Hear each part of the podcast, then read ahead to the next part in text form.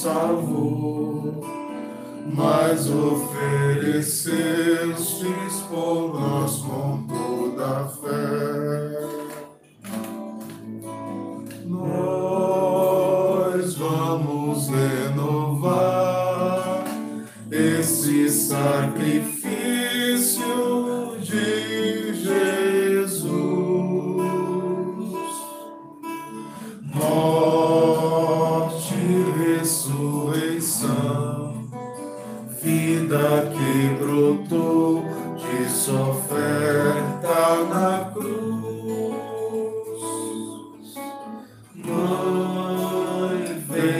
nos ensinar a fazer da vida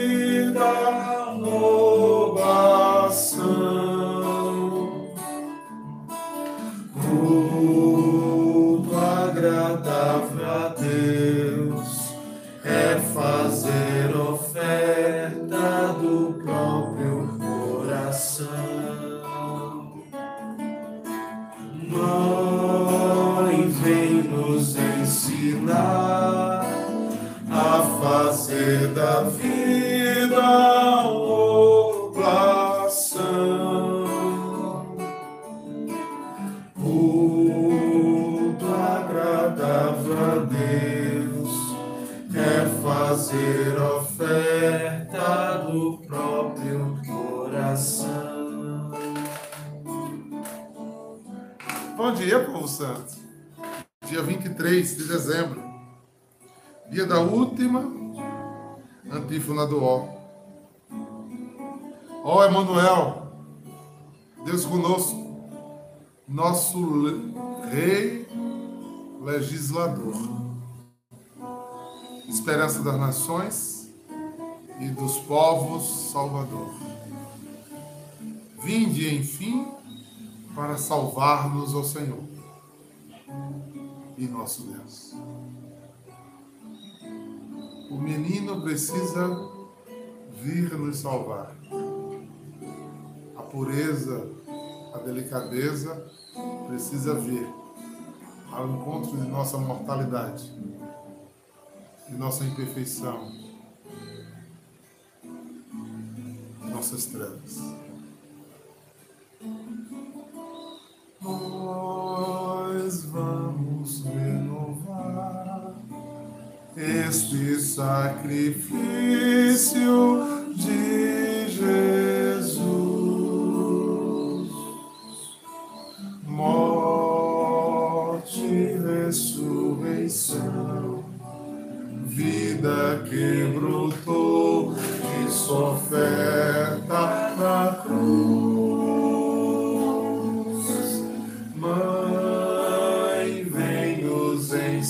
ensinar a fazer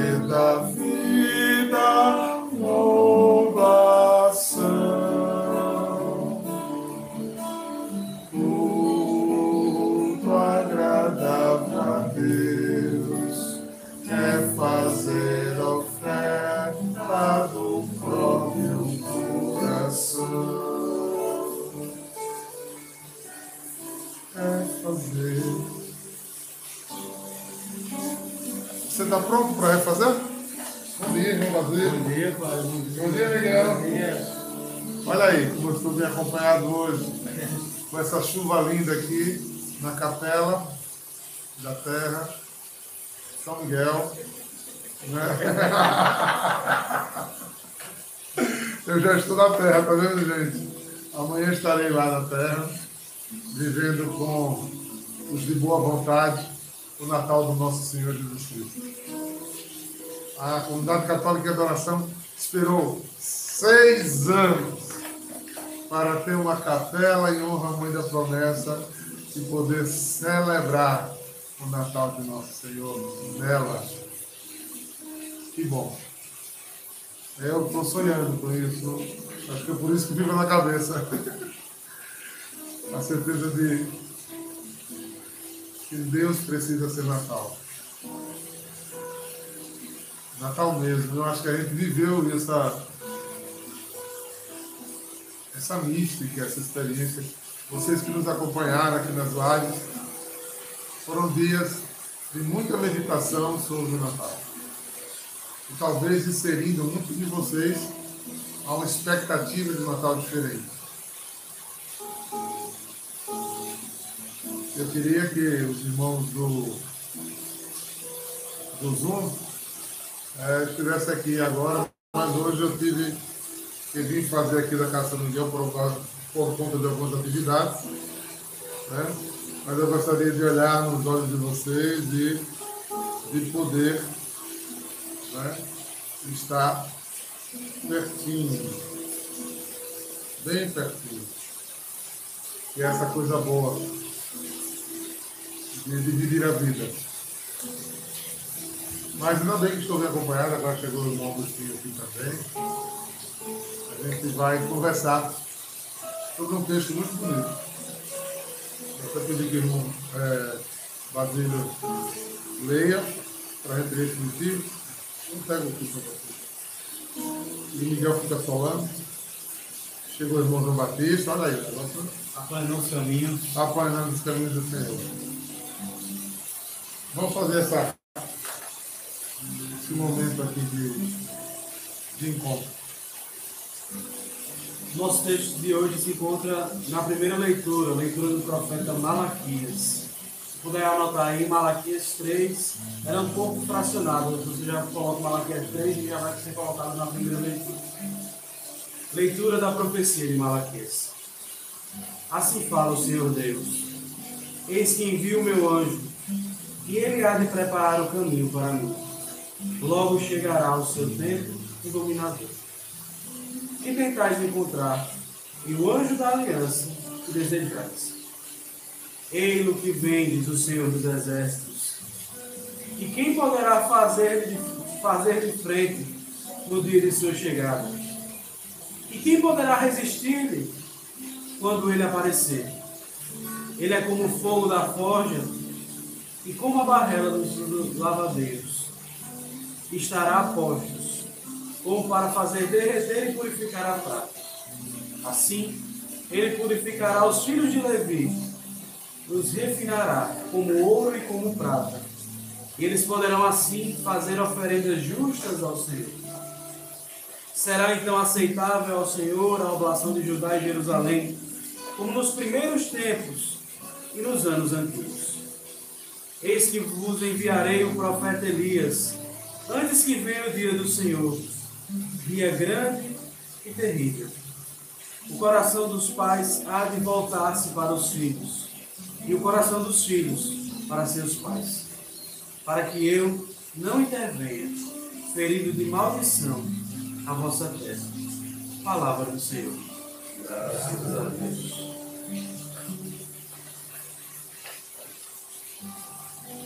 Malaquias é um profeta que a gente diz no final dos tempos. O final do tempo profético é narrado por, por Malaquias. Ele é o último. Depois, para nós, tem João Batista. Eles não consideraram João Batista profeta. Consideraram Jesus profeta, mas não consideraram João Batista. É, consideraram ele só mensageiros. Mas aqui os sumos sacerdotes definiram que era o tempo final da profecia. Mas Malaquias tem algumas palavras extremamente contundentes. E aqui eu queria chamar a atenção de algumas. O Senhor fala, no versículo 1, Eis que te viu o meu anjo. Ele há de preparar o caminho para mim a igreja hoje interpreta que esse anjo né, era o próprio João Batista. Ele preparou um caminho para o Senhor. Mas também os anjos vieram preparar esse caminho, como Gabriel, né, e trouxe a boa notícia a Israel. Hoje, na cidade de Davi, nasce para vocês um Salvador, cujo nome é Cristo o Senhor. Ou seja, cujo ele, o Messias, esperava. O Senhor dos Senhores. Então, Malaquias traz essa esperança messiânica a flor da pele. Sabe quantos anos antes de isso acontecer? 50 anos. Essa profecia tem 50 anos antes de Jesus. Então é muito perto. Porque nós estávamos lendo os livros de Isaías, que é 700 anos antes. Mas agora estamos há 50 anos do Salvador. Imagine que é, coisas que aconteceram 50 anos atrás eu já existia. Né? Ou seja, você vai vendo que se torna dentro de uma geração só. Malaquias não viu Jesus, mas já falou dentro da geração dele. Aí ele diz: prepara o quê? Logo chegará seu templo e dominador. Quem tenhas encontrado o anjo da aliança que desejais. Que aliança é essa? Aliança? Aliança de vida. Porque se você lembrar do prólogo de João, o mundo jaz das trevas e Jesus, da plenitude do sempre, vai ser a luz. Né? Então, o que é que nós, o que é que desejava o povo de Israel? Sair do cativeiro, sair da escuridão, sair da dor, sair da escravidão, sair do domínio de Roma. Mas o olhar que eles se esperavam do Messias, do Hamashi, era um olhar político. Era um homem que ia ocupar o trono de Herodes, ia mandar é, Roma para casa, ia promover a paz, não ia haver mais guerra. Sendo que o nosso Salvador veio com outra expectativa. A expectativa do nosso Salvador era: eu vim para este mundo, mas não sou dele. E o meu reino não é esse. Então eu não tenho os propósitos que vocês têm. Eu não gastarei a minha vida pelo que vocês acham que eu vou gastar.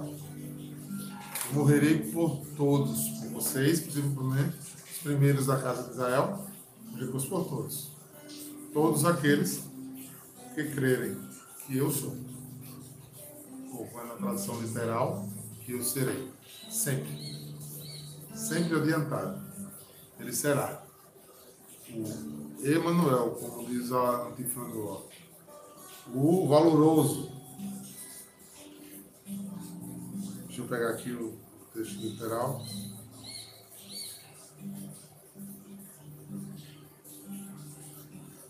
O Emanuel, o Deus conosco, o Rei legislador, ou seja, que irá colocar a lei em pleno cumprimento mas era entendido que ele seria um, um estadista. Ele disse, eu não vim abolir a lei, eu vim botá-la em pleno cumprimento. Então ele legislava sobre aquilo que era escravidão, sobre aquilo que era erro, sobre aquilo que não era céu, sobre aquilo que não era vida, para que tivéssemos vida em abundância. Então, o Natal vem nos trazer a novidade que a redenção está na mudança de estado de vida. Por quê? Um exemplo. Estou aqui numa estrada e eu recebo uma informação a 100 metros há um abismo.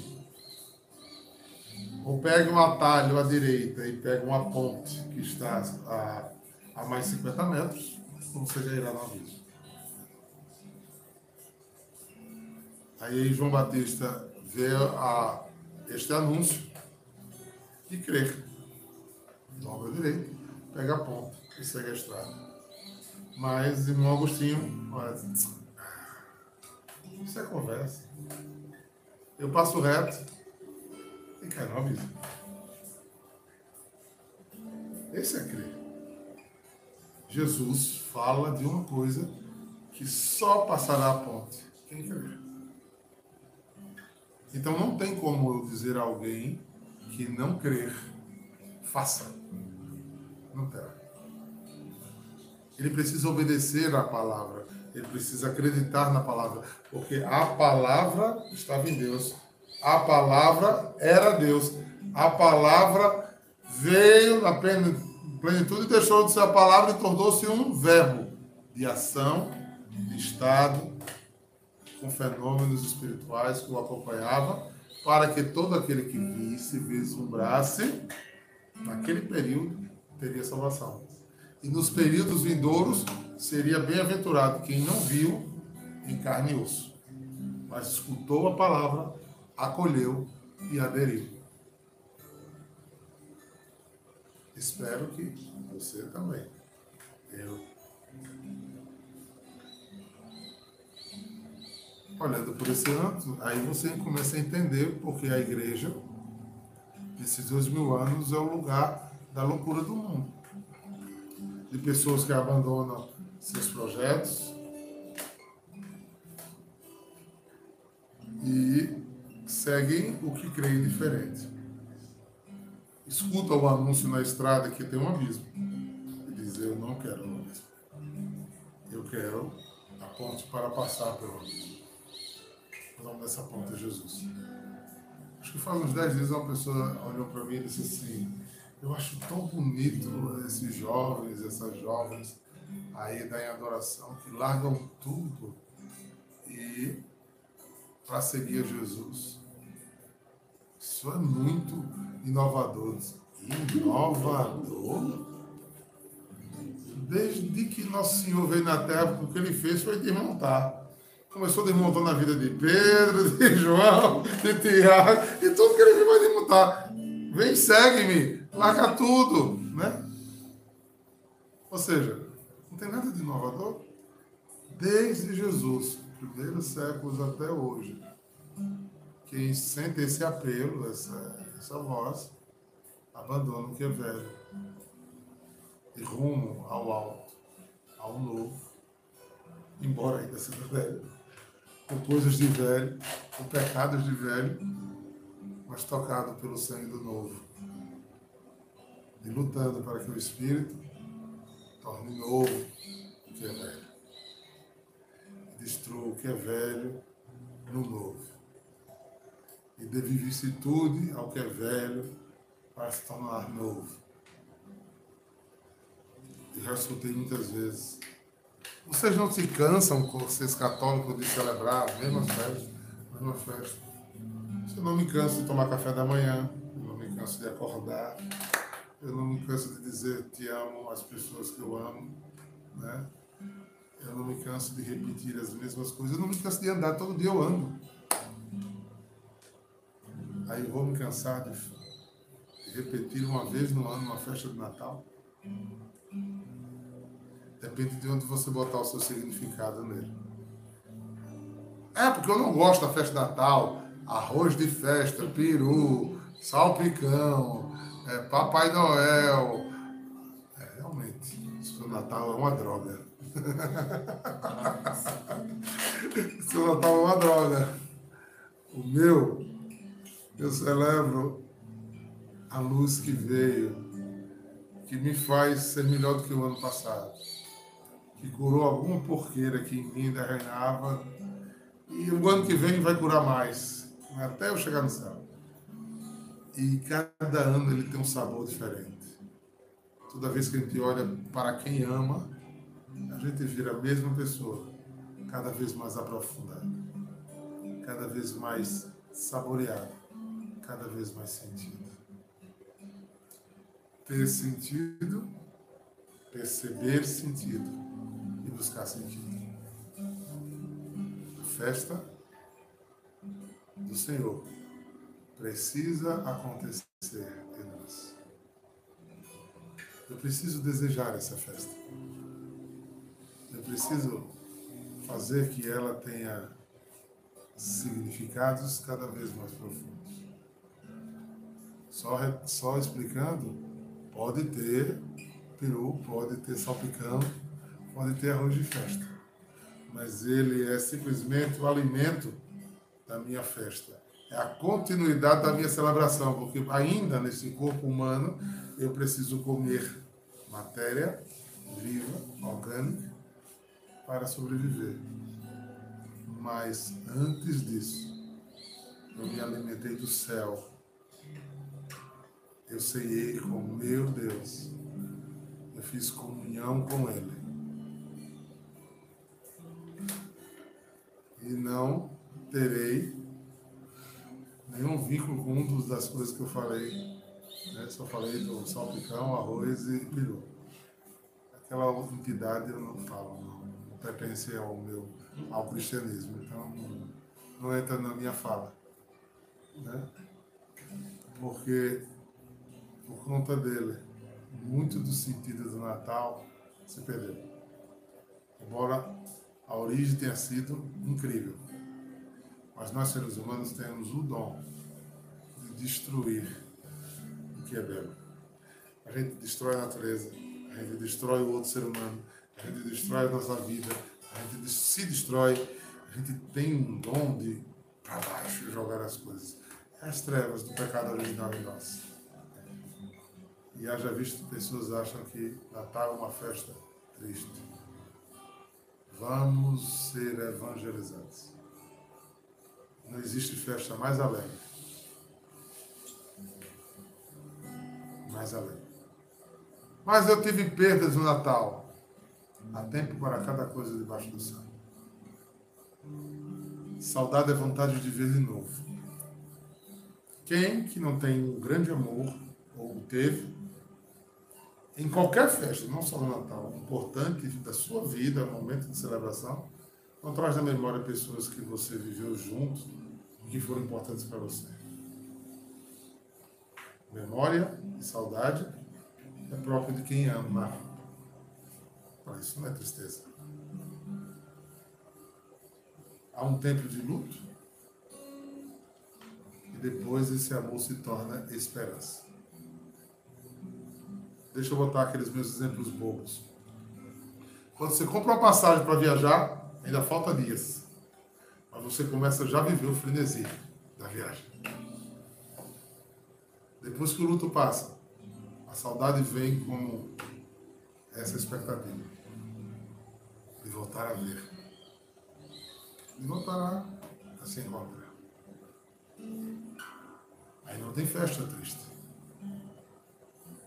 Tem pessoas que colocam as suas alegrias no lugar certo e suas saudades também. Então prepare-se para celebrar vida. E aproveitar o tempo que Deus tem lhe dado de vida para viver abundantemente vida. Que a saudade sejam brindes de esperança e de muito amor, mas de mãos estendidas para o céu, de onde virá o nosso socorro. Porque o Senhor virá, Ele não tardará.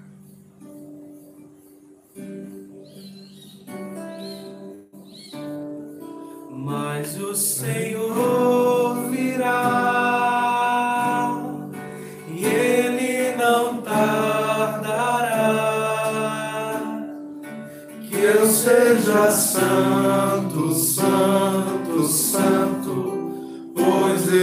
santo, santo, santo. Que a santidade da minha vida apresse o Senhor, que ele logo virá. Canta conosco mais uma vez esse refrão. Mas o Senhor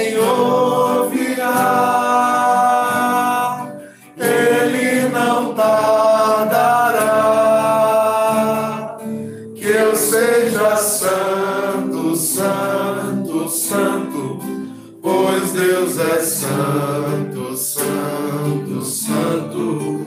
Que a santidade da minha vida apresse o Senhor, que Ele logo virá.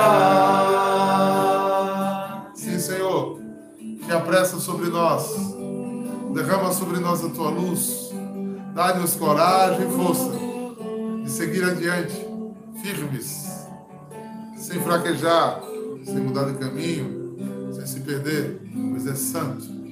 E para a santidade nascemos. Por isso eu peço que desça sobre nós a bênção de Deus Todo-Poderoso.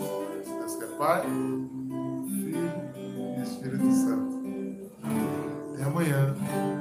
A live dia da véspera de Natal, do dia de Natal. Véspera de Natal provavelmente ainda vai ser lá em casa, mas Todo dia será da terra da promessa. Gente vai fazer um negócio bem diferente, vocês vão ver. Apareçam lá, né? Meio de ressaquinha assim. Vocês apareçam lá. Pra estar com a gente e ver, né? A gente celebrando o Natal do Senhor. Porque ele, um menino, será dado. O nome dele é Deus comigo e contigo. Shalom! 48%. Bora, povo santo. Ah. Vamos que tem muito chão ainda pela frente. Tchau!